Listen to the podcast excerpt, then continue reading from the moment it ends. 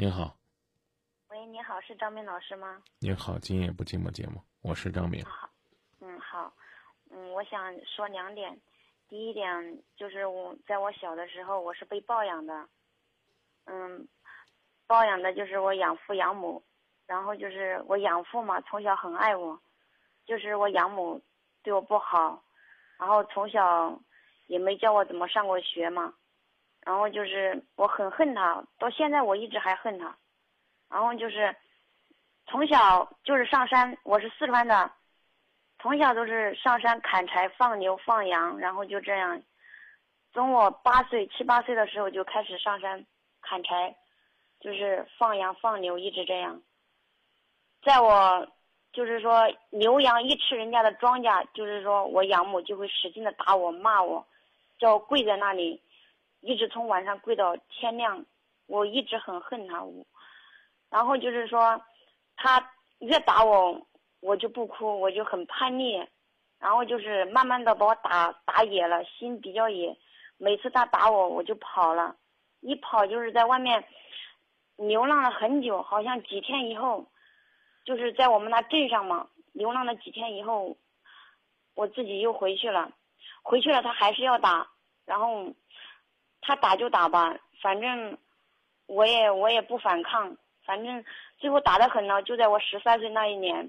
有十三岁半吧，那年他打打的很了嘛，就是那那一次我离家出走，他打我了，就是我出走了很久，有十来天，我才回去，然后他就跪在那里让我写保证书，就是说，下次如果我再嗯打我了，如果我再跑的话，就打断我的手，打断我的脚嘛，他就这样，然后我就写了保证书，我写的这一份保证书的时候，我心里在想，我说如果。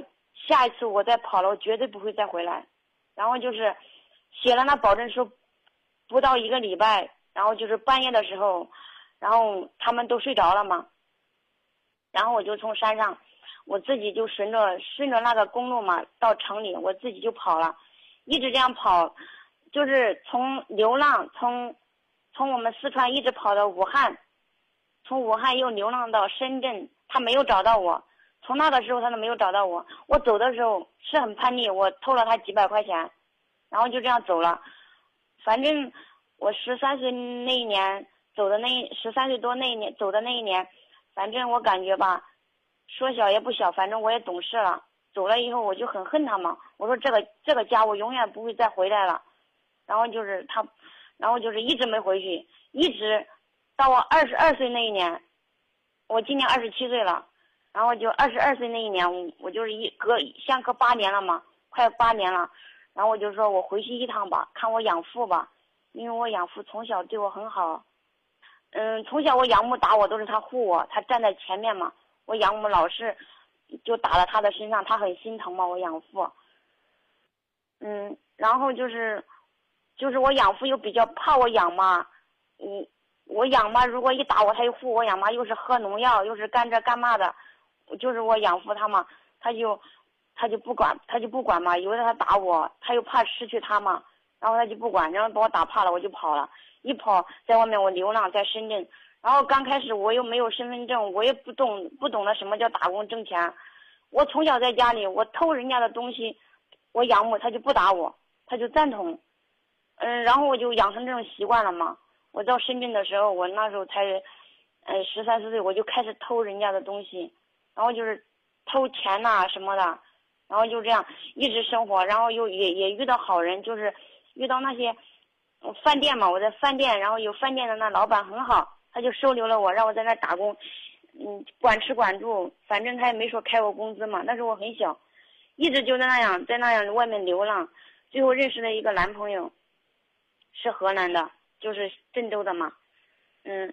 然后就这样，我男朋友一直劝我嘛，他就说你回去看他吧，他就说他养你十三年不容易，嗯然后最后我就回去看他了。这是哪一年？啊？这一年你多大？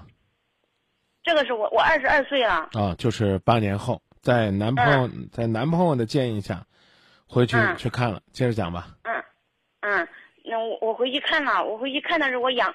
我没有给他一点消息，那个地方我记得很清楚嘛，我就顺着我老路，我怎么出来的？我还顺着我以前那个路回去了，然后就回去了以后嘛，然后我养母就抱着我，看见我了就抱着我哭，嗯，他就说，我一家人都哭，我养我养父也哭，我最心疼的是我养父，我到现在都想，我一直解不开，如果不是我养父，我这一辈子死到外面，我都不会回去看他的，我真的很恨他，我。我恨他，我说他连在我在我面前，他连一个陌生人都不如。我就是我当时我就是这样一个思想，我也不知道是为什么。然后就是，嗯，就是回去了，我养母抱着我哭，然后就是说，嗯，他说当年是他做的不对，他说是邻居，是那些邻居说闲话，说的太多了，他建议那些邻居，他才解下那些恨嘛，才打我的。因为从小我家他没有女儿，他有两个儿子。他有两个儿子呢，他说他没有女儿，想捡个女儿，但是一直说我，嗯，我爸我养爹，四川那个生小孩罚款嘛，哦，就是说生了两个儿子，嗯，就是要结扎嘛，就是把我养父的扎结了，就是我养母没有结扎，就是有了我国家那个政府就说是他偷生的，就说意思就非要说我是他生的，我养母呢又为我挨了一刀，就把扎给结了。他就说这些错全部都是我造的孽，就把怨恨都加到我的身上，就是加倍的虐待我嘛。然后我小时候我也不懂，然后就大了我才明白嘛。然后我就一直很恨他，所以我我就走了。现在我又回去了，回去了我不关心他，我也没有爱，就是说，从来都没有想过，呃，怎么去关心他呀，怎么去爱他呀？没有，没有那种感觉。他就是说，连一个陌生人吧，在我在我面前一个老年人，我其实我感觉我是个很孝顺的人，嗯，别的外面的那些老老太往下说，往下说不用描述，关键我们要知道您想说什么。嗯，我我想说的是什么？就是现在我跟我养母，就是说。我我我我以后我该我我该怎么接受？到现在我还一直不怎么跟他打电话，我不怎么接受。他老是都说他想我，他打电话他说他想我，我都说我不知道该怎么办。你现在在郑州？嗯，我在郑州。结婚了吗？没有。嗯，然后呢？一个人生活还是和男朋友在一起？跟男朋友，他嗯，他在郑州工作。嗯。嗯，你养父呢？我养父他们都在四川，都在重庆，我我都不愿意回去。我回去了，你都不知道。听我跟您说啊。嗯嗯。嗯，您可以呢，不回去。嗯。嗯。嗯。但是呢，请表达对一个陌生人应有的尊重。就算是呢，你在他这儿没有得到快乐。就算是呢，十三岁的时候呢，他把你给赶了出去。嗯，你男朋友也跟你讲这个道理，他毕竟呢照顾了你十年、十几年、十三年。嗯，当然呢，有可能呢，在你更小的时候，可能呢，他也尽了一个母亲应尽的一份责任。法律意义上来讲呢，很难界定清楚。他对你是不是完成了应有的抚养？我们呢也不去苛求的要求你呢，是不是一定要对他进行赡养？但是，应有的这份尊重，礼节性的尊重还是应该有。一年两年不回去，就像你说那样了，三五年看着你干爹的面子，你总该回去。嗯，如果呢你非要让我给你说是一种状态，我把这四个字叫做以德报怨吧。用你的德行，用你的品行去报答他当年给你的伤害和恨。呃，如果呢，你还想呢让说的这种状态更明确一点，那我再给你四个字儿，叫敬而远之吧。什么时候提起他都很尊重，啊，那是我的长辈，但可以，可以来往不那么密切，甚至呢，就像你对待今夜不寂寞一样，有需要了。跟我们联系，不需要了。那想起来就听两句，想不起来了不听，没问题。我们既不会因为这跟你生气，你也不会因为哪天呢听了我们节目不开心跟我们较劲。可能也许这就是一种不甚理想的，但是呢，又很平常、很容易的一种状态。别再拍着胸脯满世界的去说恨，那些东西都已经过去了。你总不至于从小再数一数他打过你多少顿，你再把他打回来，那咱不就成了和他一样的不讲道理的人了吗？可是我感觉对我不公平呢。我一直十三岁半我在外面流浪，我流浪了这么多年。我问你，我问你，姑娘，怎么公平？你前边那十三年你要不要报？前边呢十三年如果有一半是恩一半是怨的话，那也应该这个将功折罪了吧？他也应该是一个像你所言的那样一个普普通通的陌生老人了吧？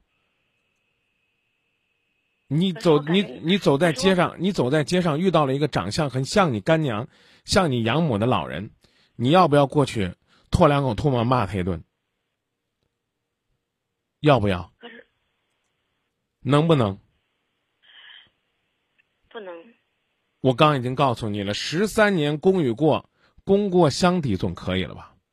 不至于我在节目里边再陪着你把这个女人痛骂一顿吧？你有机会的话，可以问问你的养父，你从哪里来？你是一个什么样的状况？也许从他那里，你能够听到更多关于你养母为什么会如此的更真实的解释和说法。这这个我，你先不用回答我。至于你信服不信服是你的事儿，没有人要求你对他啊怀揣感恩之心。嗯，但是你应该明白，他们把你养大。你才有能力去流浪。如果他们没有把你养大，那恐怕呢，你也没这个机会。更何况呢，有朋友说，如果他们承受的压力大，就算你是你是亲生的孩子，可能也少不了呢，会这样。你刚刚讲到说你去放羊，然后呢？放羊放牛砍柴，对啊，吃了人家的庄稼，然后呢把你打一顿，那不打你一顿，让人家消消气，得多少钱赔人家？得跟人家说多少赔礼的好话？请注意，别跟我吵架，我没有说打你就是对的。一个十三岁的孩子，或者一个十岁的孩子，一个刚记事的孩子，去上山砍柴放羊，你觉得这样的工作累了吗？可能对于你来讲，你觉得太苦。可是我没有上学，他不让我上学呀。可能你觉得太苦了，你可以问。可是我感觉我那个年龄，我应该上学呀。你可以，你你没有让你上学，但也给了你碗饭吃。我们没有要求你去对你的这个养母去做什么样赡养的义务。你别在节目里边逼着我骂他，行不行？我有的时候特别害怕你这种听众，我不愿意伤害你。但是不客气的说，你幼小内心深处播种的那些仇恨，现在都在你身上影射出来。你琢磨琢磨，你内心深处还有阳光吗？你听一听，你听一听，跟你说一句话，你长吁短叹的，那要不然咱们这样吧，让我说完，啊，你回去，然后呢，这个给你干娘立个牌位，然后你天天跪在那儿祷告。愿他早死，行不行？不是，我我不没有这个想法。你没有这个想法，你问我的问题是什么？我觉得对我不公平。你要什么公平？你要什么公平？有多少孩子是真正的像你期待那样能够幸福的完成学业？人得有感恩之心。你可能觉得这个世界上不公平的事儿太多了。我昨天刚刚去山里去帮一个失去父母的孩子。妈妈精神障碍离家出走，父亲，父亲去采石头塌方，然后呢，这孩子现在成为孤儿，和奶奶相依为命。那没有我们去帮他，他可能就失学了。他身边可能有很多比他还苦的孩子，也有可可能有很多条件比他好的孩子，人家爹妈就不让那孩子上学了。那我们说这爹妈不懂事儿，还能咋地？还能咋地？你你听听，你问这为什么我不公平？你能幸福的活到今天，就是上天对你的恩赐。你绝不是这个世界上活的生活的最差劲的人。对不对？你老问我我怎么办？我怎么办？在你的家乡，还有对你不错、辛辛苦苦、含着泪、受着委屈、照顾你的干爹。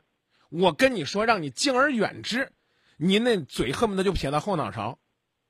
你给我打电话干嘛？就为了告诉我，我被我养父母欺负了。不是，我我的意思是说，我以后该怎么赡养我的养母？我已经，就是我已经，我已经告诉你了，你该尽的义务就去尽，让你学会以德去抱怨，而不要是以怨报德。你刚讲了一个陌生的人，你可能都要伸出援手，他毕竟照顾了你十几年。话又说回来了，如果说不打你不跑，你现在也许在山里边照样认门不是。你跑出来了，你好歹还见识了这个大山以外的世界。你说张明，我要这么想，我不是傻子吗？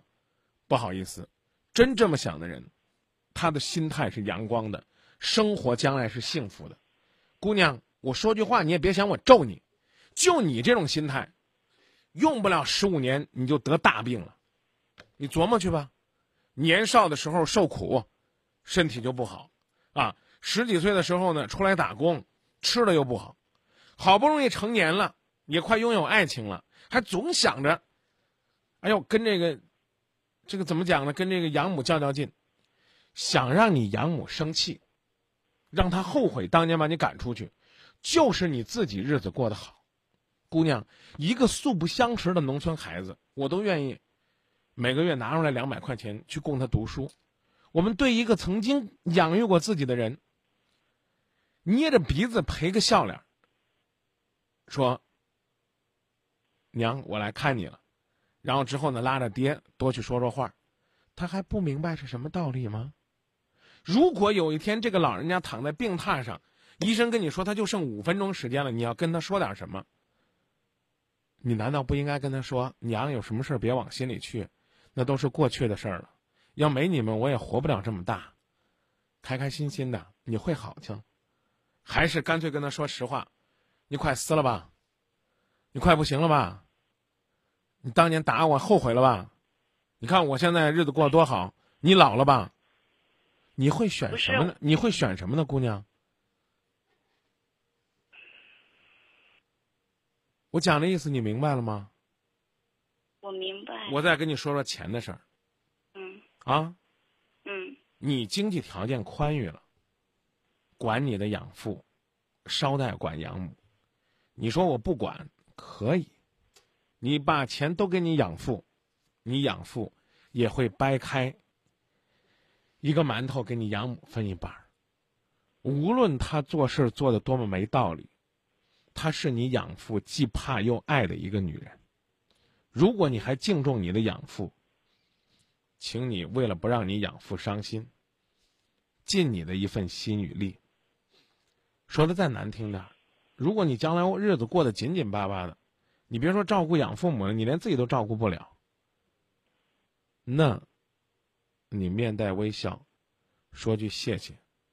我告诉你，姑娘，亏不了你。你对一个伤害你的人说谢谢，你觉得你就委屈了？全山寨的人，全村里的人，所有认识的你人都会耻笑你，那你就大错特错了。那就说明你这个人极其狭隘。你可能还不如你的养母呢，你养母还知道抱着你抱头痛哭，跟你说她错了。你可能连个这你都不会说。